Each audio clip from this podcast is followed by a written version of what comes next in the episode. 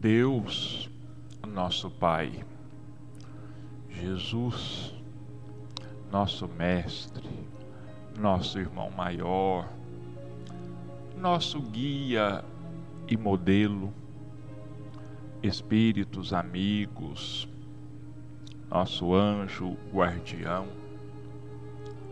nós pedimos mais uma vez amparo, sustentação, inspiração, para que possamos levar aos lares dos nossos irmãos ouvintes as palavras do Evangelho,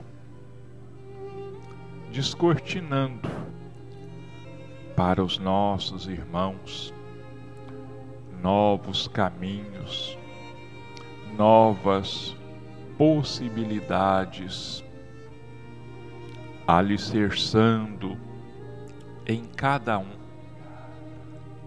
a fé, a esperança, a certeza em dias cada vez melhores.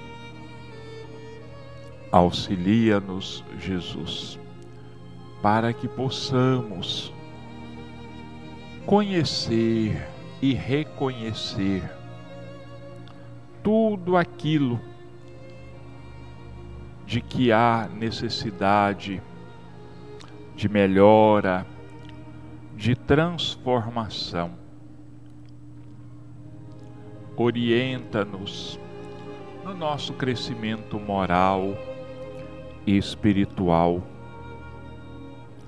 desperta em cada um de nós o desejo do auxílio, a necessidade do perdão, a grandiosidade da caridade e o imperativo do amor a Deus sobre todas as coisas e ao nosso próximo como a nós mesmos. Assim, agradecidos, mais uma vez, entregamos as nossas vidas e todas as vidas em Suas mãos te pedindo que faça de cada um de nós instrumentos da sua paz e do seu amor, e que assim seja. Bom, nós vamos dar prosseguimento ao estudo de o Evangelho segundo o Espiritismo, capítulo 13, que a vossa mão esquerda não saiba o que dá à direita, instruções dos Espíritos, caridade material e caridade moral. Duas, uma mensagem, caridade material e caridade moral, e uma mensagem a beneficência. A primeira mensagem, caridade moral, material e caridade moral, vem assinada por um espírito protetor. Lyon, 1860. Meus amigos, tenho ouvido muitos de vós dizerem: Como posso fazer a caridade se quase sempre não tenho sequer o necessário? A caridade, meus amigos, se faz de muitas maneiras. Podeis fazê-la em pensamento, em palavras e em ações. Em pensamento, orando pelos pobres abandonados que morreram sem terem sequer vivido. Uma prece de coração os alivia.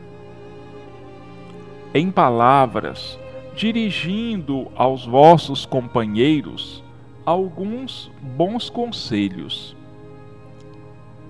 Dizei aos homens amargurados pelo desespero e pelas privações que blasfemam do nome do Altíssimo. Eu era como vós. Eu sofria, sentia-me infeliz mas acreditei no Espiritismo e vede, agora sou feliz. Aos anciãos que vos disserem, é inútil, estou no fim da vida, morrerei como vivi, respondei: a justiça de Deus é igual para todos. Lembrai-vos dos trabalhadores da última hora. As crianças que, já viciadas pelas más companhias, perdem-se nos caminhos do mundo, prestes a sucumbir às suas tentações, dizei: Deus vos vê, meus caros pequenos. E não temei repetir frequentemente essas doces palavras que acabarão por germinar nas suas jovens inteligências, e em lugar de pequenos vagabundos, fareis deles verdadeiros homens. Essa é também uma forma de caridade.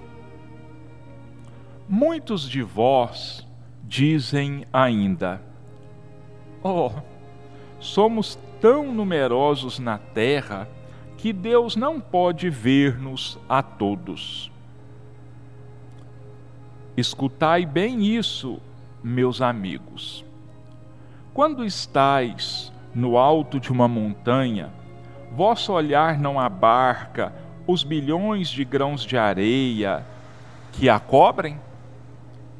Pois bem, Deus vos vê da mesma maneira, e Ele vos deixa o vosso livre-arbítrio, como também deixais esses grãos de areia ao sabor do vento que os dispersa.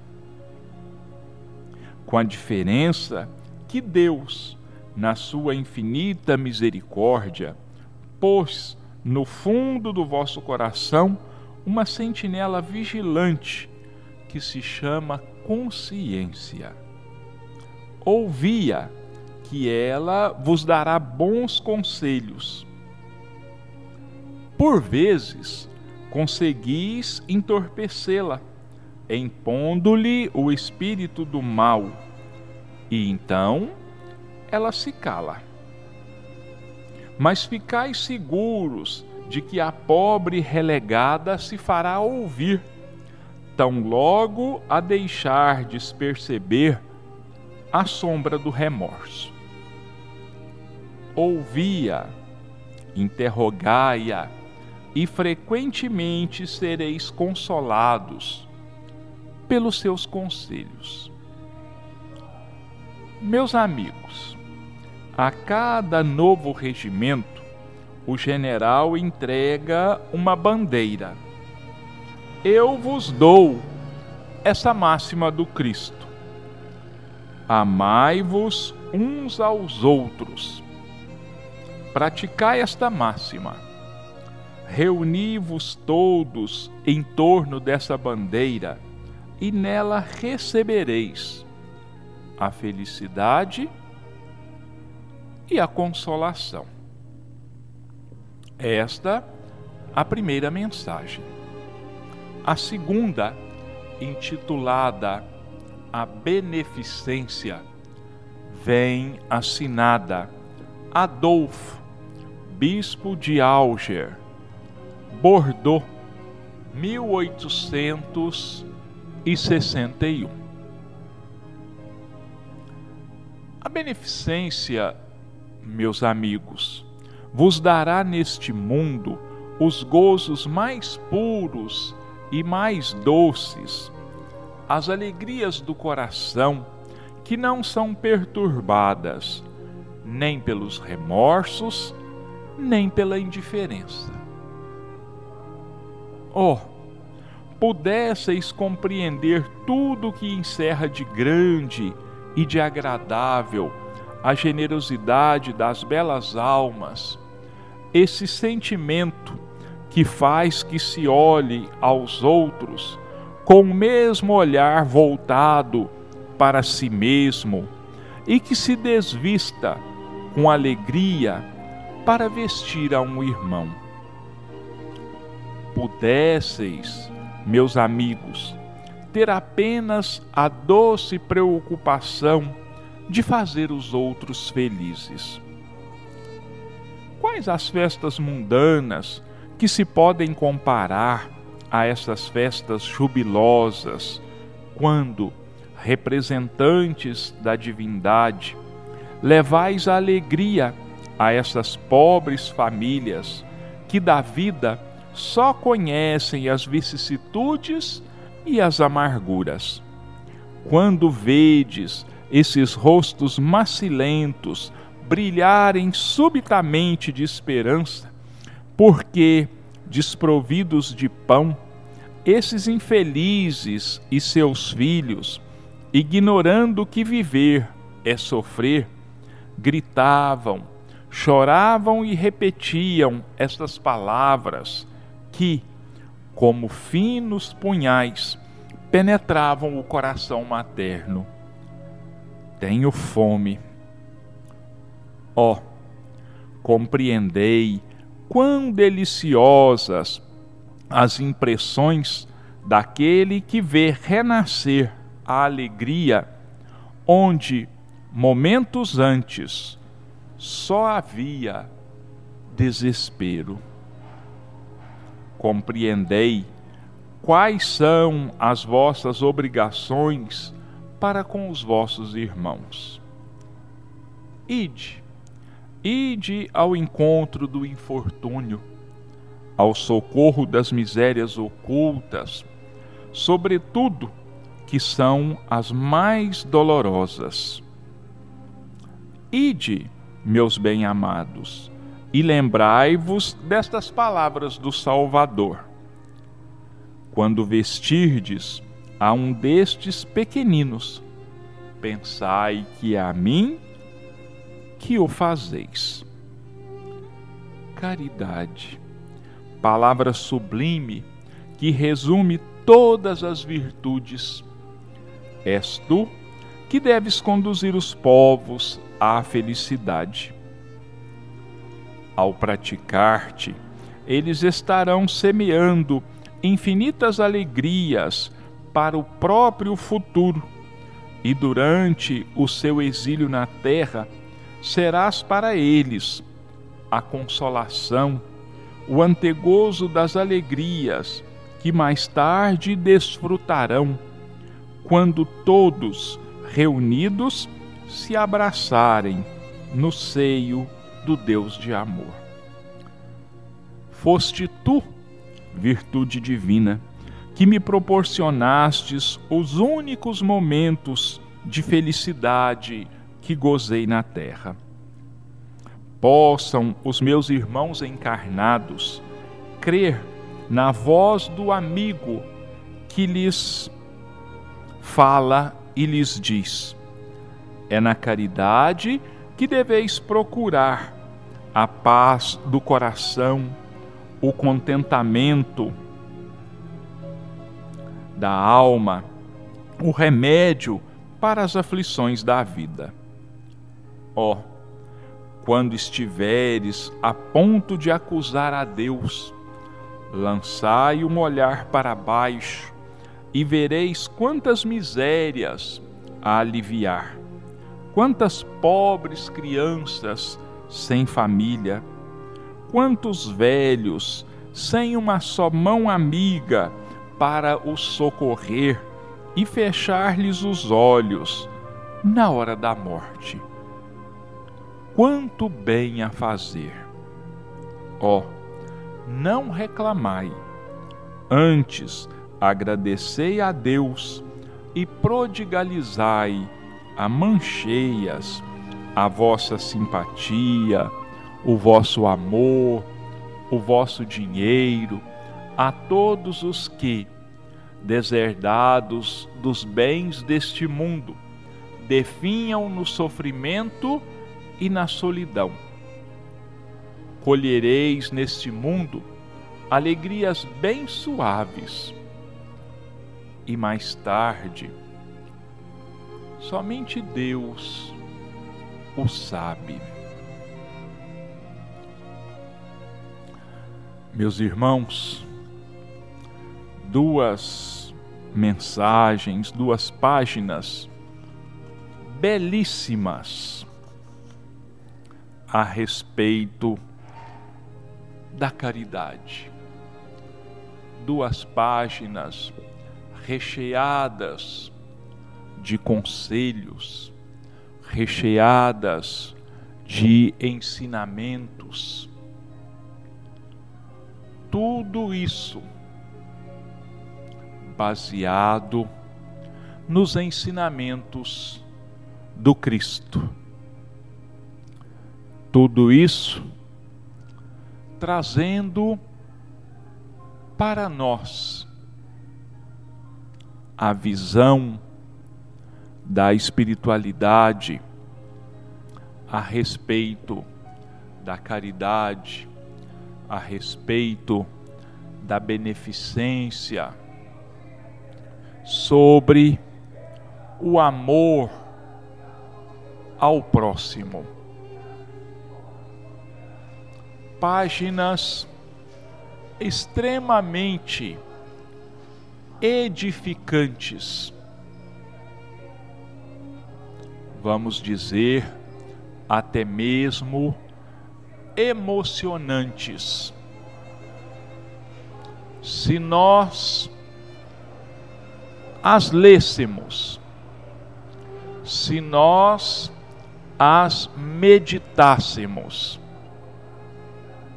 se nós tirássemos o espírito da letra, e, acima de tudo, se nós nos dispuséssemos a aplicar a mínima parte do que aprendemos examinando estas páginas, com certeza nós seríamos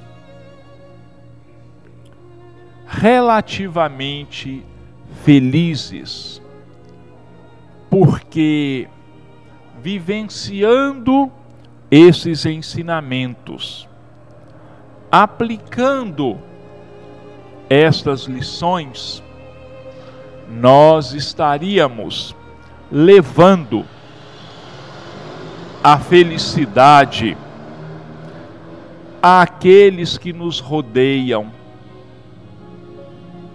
aos sofredores,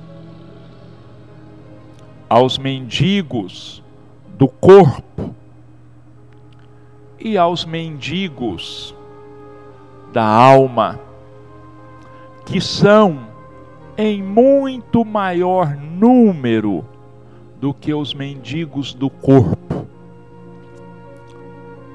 E, consequentemente, sofrem muito mais, infinitamente mais, porque as dores da alma machucam profundamente. As dores da alma comovem. As dores da alma revolvem o nosso íntimo de uma tal forma que muitas vezes faltando-nos a fé, faltando-nos a esperança, podem nos conduzir ao desespero. E que felicidade, nossos irmãos, se nós pudéssemos, se não de acabar, colocar um fim a esse desespero, mas que pelo menos alcançássemos a infinita bênção de mostrar a esses nossos irmãos que esse desespero, esse desalento, mais dia, menos dia, mais tempo, menos tempo, ele terá um fim. Que felicidade para eles e para nós mostrarmos a eles que no fim desse túnel escuro existe luz. Que no fim dessas dores reside a consolação. Reside, mora e nos espera a todo o reconforto, a recompensa.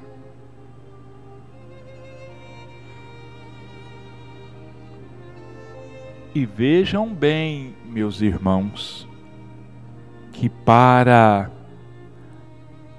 a prática da caridade moral não há a necessidade da posse de bens materiais. É um diálogo, é uma conversa de espírito para espírito. Mas nós não podemos nos esquecer nunca de que para lecionarmos paz, nós precisamos estar pacificados. Para falarmos de consolo e de esperança, nós precisamos estar consolados e certos de que tudo há de mudar, tudo há de melhorar. Não nos, esquecer, nos esqueçamos jamais, meus irmãos, ninguém pode dar aquilo que não tem. Então, se eu vivo revoltado, se eu sou irresignado com a minha situação, se eu enxergo muito mais as dores do que as consolações, eu jamais vou conseguir transmitir, doar isso aos outros. Porque talvez minhas palavras possam até estar cheias de mel. Minhas palavras podem ser doces, sim, mas se estas palavras não vierem acompanhadas, envolvidas por uma aura de paz, por uma aura de harmonia, de nada adiantarão. Não alcançarão o seu objetivo. Porque os ouvidos da outra pessoa ouvirão um tipo de palavra, mas o seu espírito, a sua mente, captarão vibrações totalmente diferentes, totalmente atribuladas, confusas. Então vai haver um choque nesta pessoa muito mais do que consolo. Por que é que as pessoas os apóstolos narraram que Jesus estava constantemente rodeado de sofredores, de angustiados, de obsidiados, de cegos, de coxos, aleijados, porque a aura de Jesus era, vamos dizer assim, extremamente reconfortante. Era, funcionava mais ou menos assim como um copo de água fresca para alguém sedento no deserto, atormentado pela sede.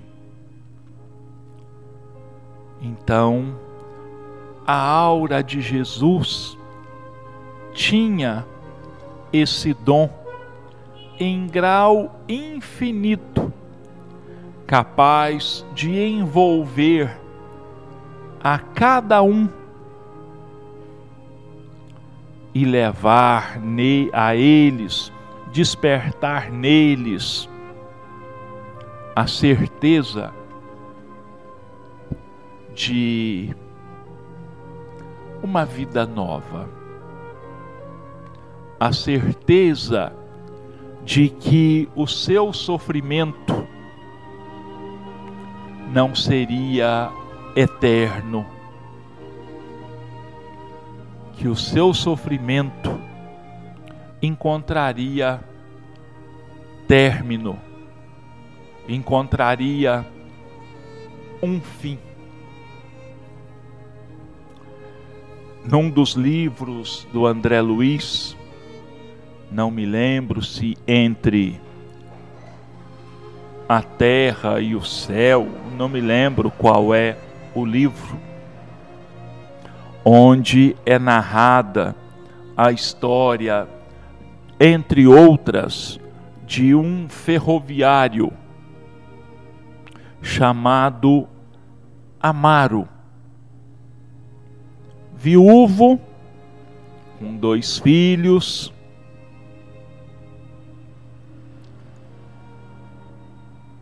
viúvo de Otília, acho que chamava-se a primeira esposa dele. E contraiu segundas núpcias com uma moça chamada Zulmira. E Zulmira, ela não tinha grande apreço pelos filhos de Amaro, uma mocinha de seus 15 anos e um menino, Júlio, de seus sete, seis, sete anos.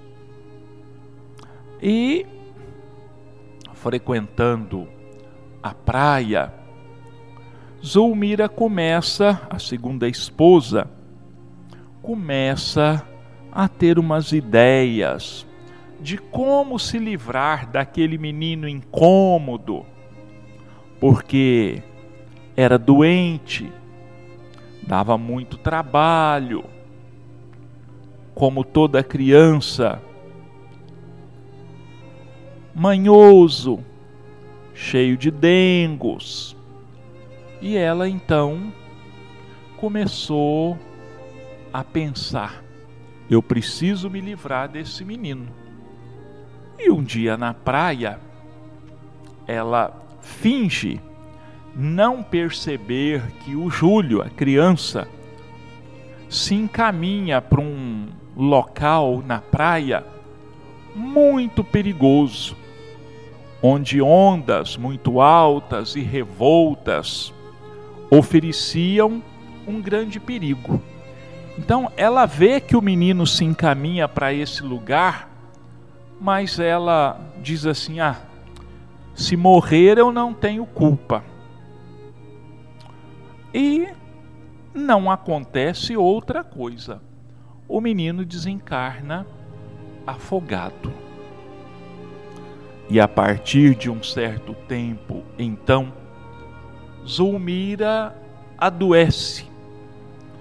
Uma depressão imensa se apodera dela, um desânimo, um medo infinito. Só fica acamada, muito triste. Mas olhando-se do mundo espiritual, vão, vai se perceber que Otília, a primeira esposa de Amaro, a mãe do pequenino Júlio, se imanta, se cola a ela num desejo imenso de vingança quer inclusive provocar o desencarne de Zulmira para ter maior acesso a ela, para exercer a sua vingança de maneira mais plena. Diante da situação da enfermidade da madrasta, a filha mais velha, que eu agora não me lembro o nome, começa a orar para a própria mãe, pedindo auxílio, sem saber que era a própria mãe que era um dos motivos da doença de Zulmira.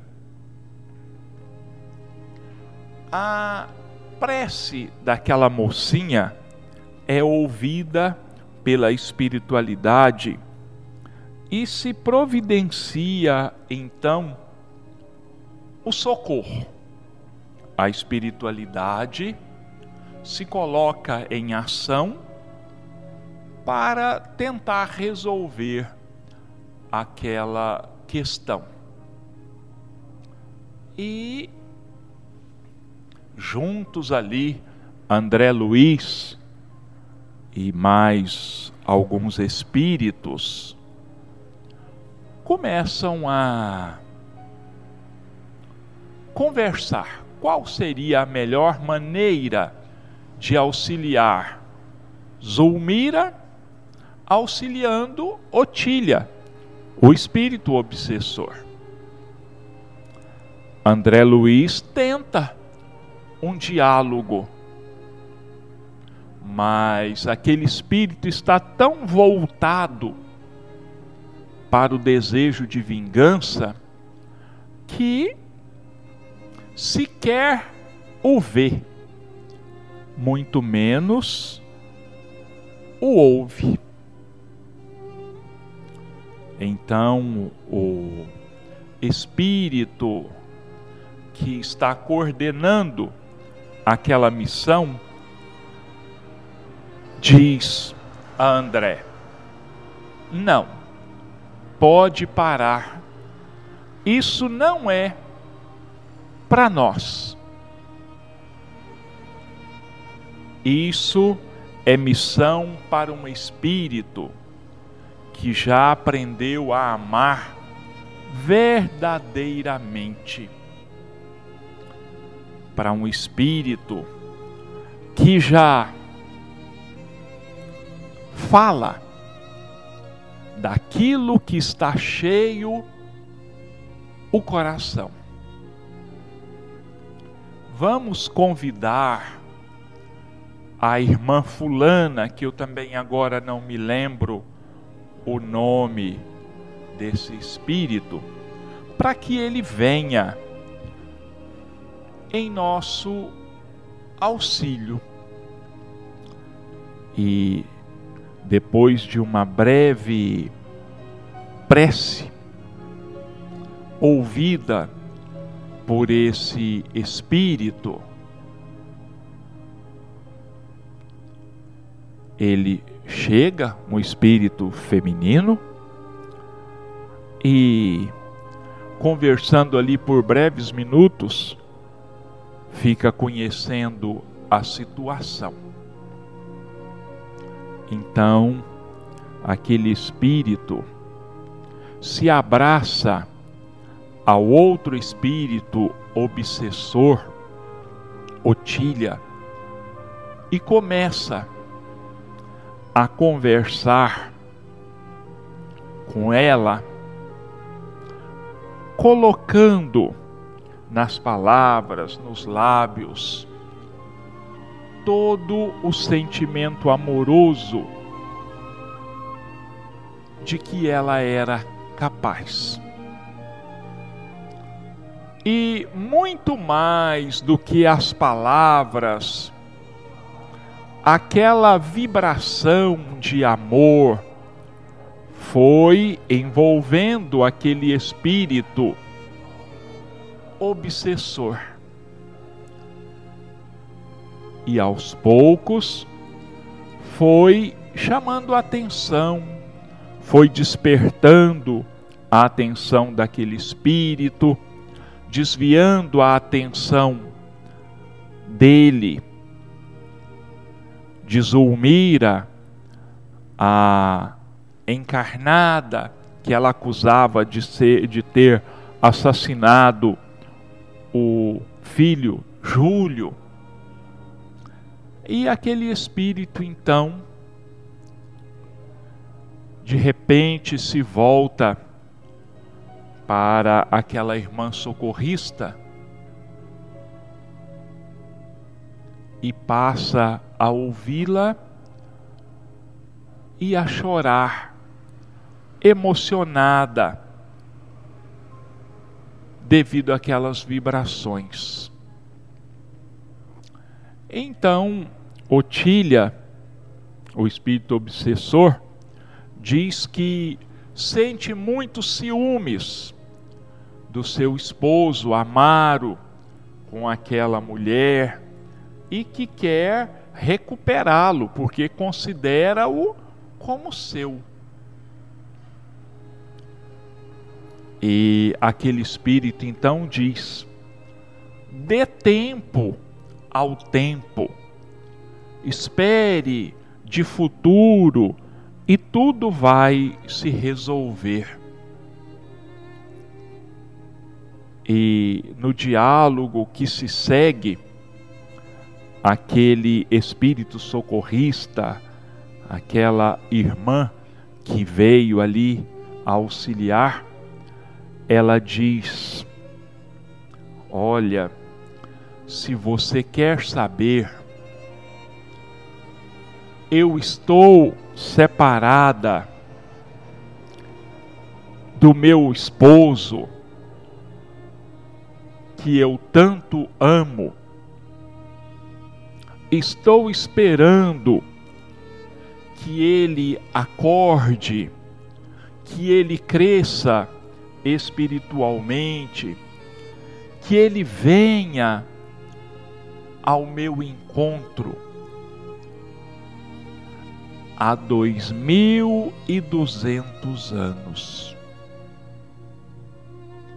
Tem dois mil e duzentos anos que eu tenho trabalhado para que um dia nós possamos nos reunir, que nós possamos estar juntos novamente.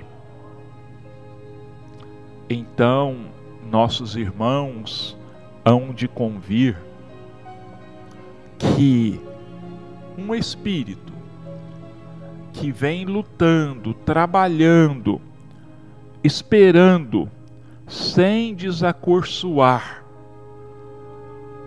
dois mil e duzentos anos para se reunir ao grande amor da sua vida, deve ser alguém que ama muito. Deve ser alguém capacitado de falar e de exemplificar o que seja amor. E o que é o trabalho desses espíritos, se não totalmente caridade moral? Quanto de dinheiro quanto de bens materiais foi necessário despender-se para alcançar esses objetivos? Absolutamente nada. Primeiro, porque são espíritos. E na espiritualidade, não existe dinheiro, não existe ouro, não existem bens perecíveis. Toda caridade exercida por eles, consequentemente, é tão somente caridade moral e é o que nós nos esquecemos de praticar. Porque somos intolerantes, somos intransigentes, somos rigorosos e assim por diante. É, nós nos esquecemos do mandamento maior: amar a Deus sobre todas as coisas e amarmos ao nosso próximo como a nós mesmos. Bom, nossos irmãos, nós vamos agora passar para a segunda parte do nosso comentário da manhã de hoje. Como eu já disse, estamos encerrando o livro Rumo Certo.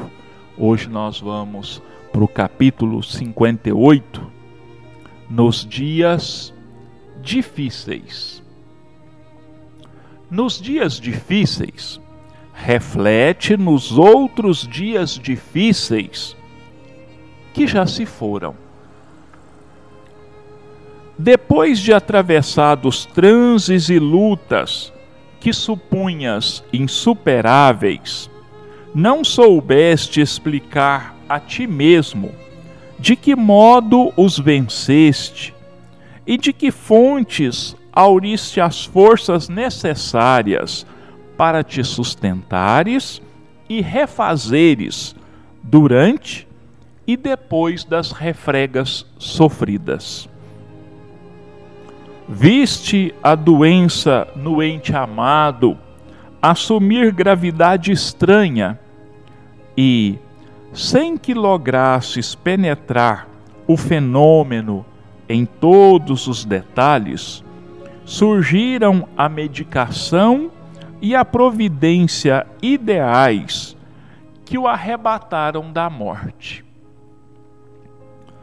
Experimentaste a visitação do desânimo à frente dos obstáculos que te gravaram a vida, mas sem que te desses conta do amparo recebido, largaste o desalento das trevas e regressaste à luz da esperança.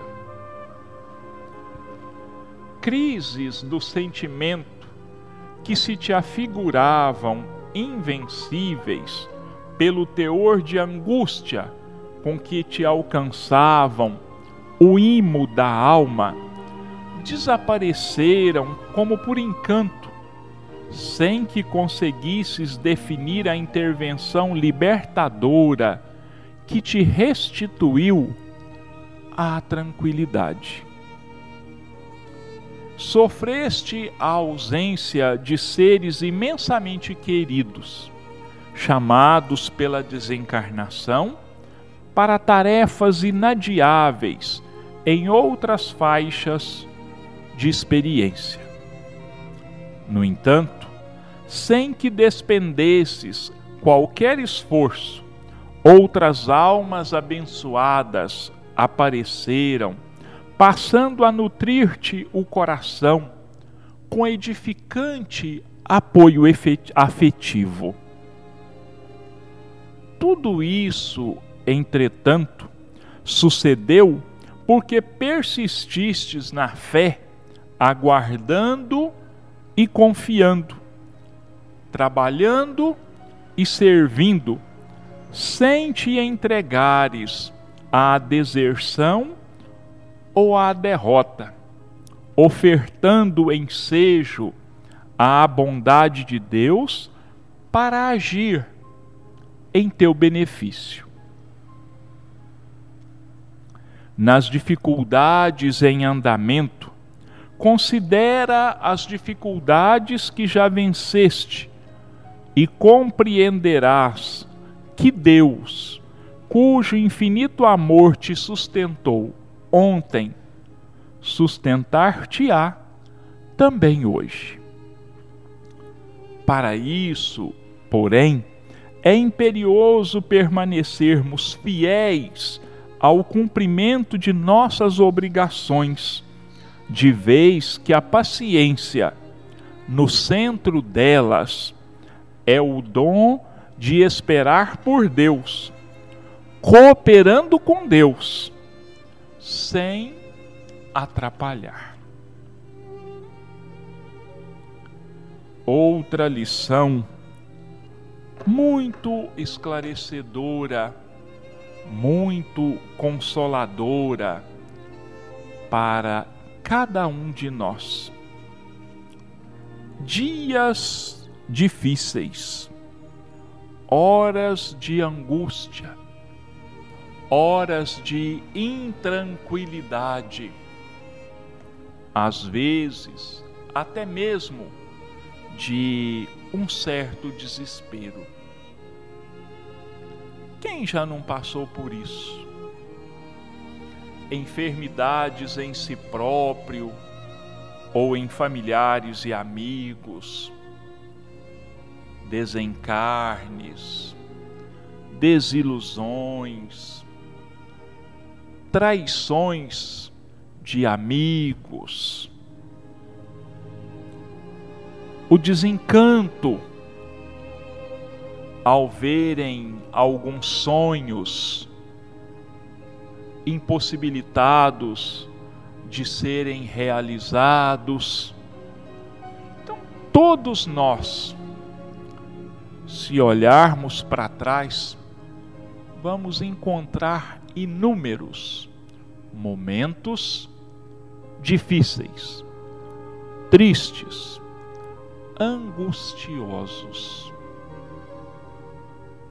Mas se nós prestarmos bastante atenção, nós ainda vamos notar uma coisa muito, muito importante e que no momento muitas vezes não chamou a nossa atenção, não despertou a nossa curiosidade. É que a maioria desses problemas se resolveu por si mesma. Muitas vezes sem a nossa intervenção direta. Muitas vezes foi a providência de terceiros, muitas vezes foi o próprio tempo quem se encarregou da resolução dos problemas. E nós não nos demos conta disso. Só nos alegramos, recuperamos a nossa tranquilidade quando percebemos que o problema já não existia mais. O que nós não nos demos conta, muitas vezes, é que por trás das nossas ações, por trás das ações humanas, estava a mão de Deus velando por nós, nos amparando, nos sustentando nas maiores dificuldades. E o que nós, sejam quais forem os nossos problemas, tenham eles a gravidade que tiverem. Jamais percamos a fé e a confiança em Deus. Porque a nossa fé e a nossa confiança são os meios de que a misericórdia divina se vale para chegarem até nós, encontrarem acesso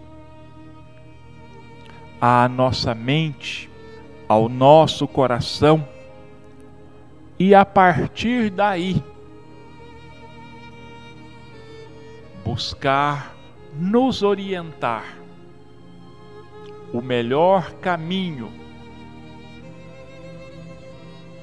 a melhor solução para os nossos dias difíceis, para as nossas horas de tribulações, de dificuldades e de dores. Não nos esqueçamos jamais, nossos irmãos, de que a misericórdia divina jamais cessou de trabalhar em benefício de nós mesmos.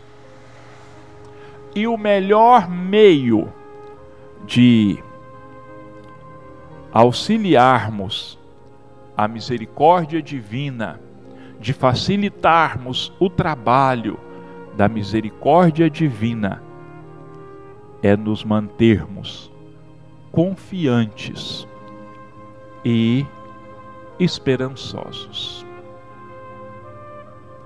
Meus irmãos, que as bênçãos de Deus e de Jesus, que as energias positivas trazidas pela espiritualidade amiga nos envolva, nos sustentem, nos fortaleçam a cada um em todos os dias da nossa vida.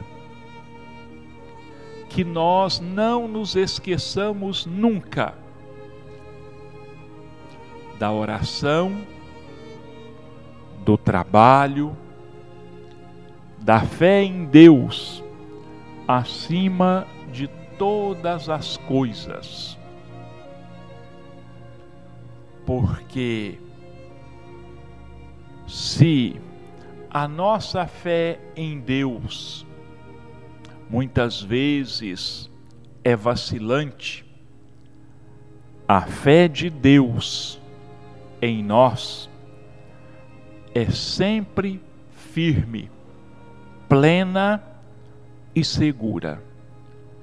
Uma boa semana a todos, com muita paz, com muita luz, com muita saúde física e espiritual.